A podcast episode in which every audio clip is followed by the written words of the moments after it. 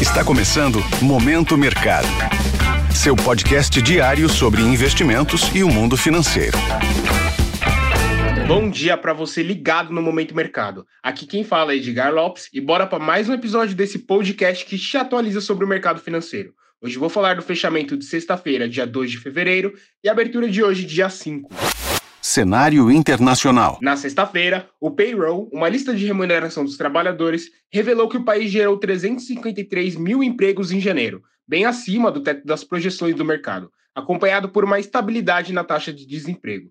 Os dados provocaram uma forte mudança na precificação do mercado para cortes de juros nos Estados Unidos, praticamente descartando a possibilidade de um corte em março. Lá em Wall Street, ficou em segundo plano as perspectivas para corte de juros. As melhoras nos papéis de bancos permitiu que o Dow Jones ficasse no campo positivo e a euforia com Big Techs gerou fortes ganhos para a Nasdaq, refletindo o ganho de 20% nas ações da Meta, dona do Facebook. Assim, Dow Jones teve alta de 0,47%, o S&P 500 subiu 1,2% e Nasdaq 1,82%. Por fim, commodities seguiram pressionadas e o petróleo teve queda de mais de 2%, de olho nas negociações de cessar fogo em Gaza. A mudança nas perspectivas com corte de juros fortaleceu o dólar e o índice DXY fechou com alta de 0,85%.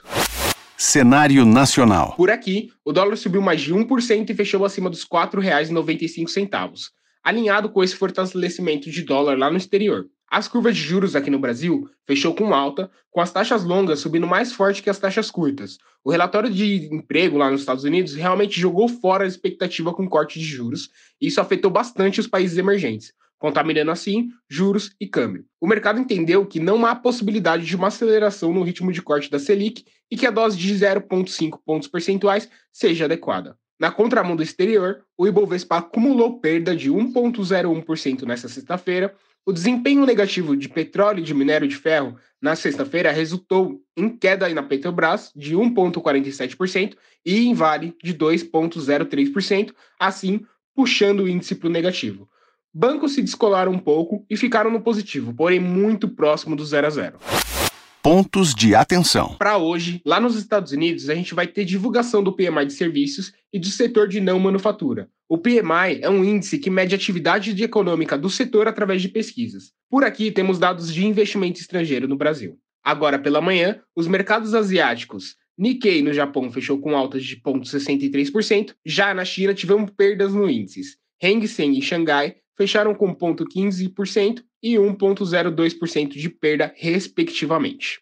Assim, encerro o Momento Mercado de hoje. Espero te ver aqui mais vezes. Agradeço a sua atenção.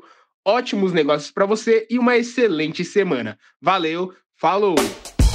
Esse foi o Momento Mercado com o Bradesco. Sua fonte diária de novidades sobre cenário e investimentos.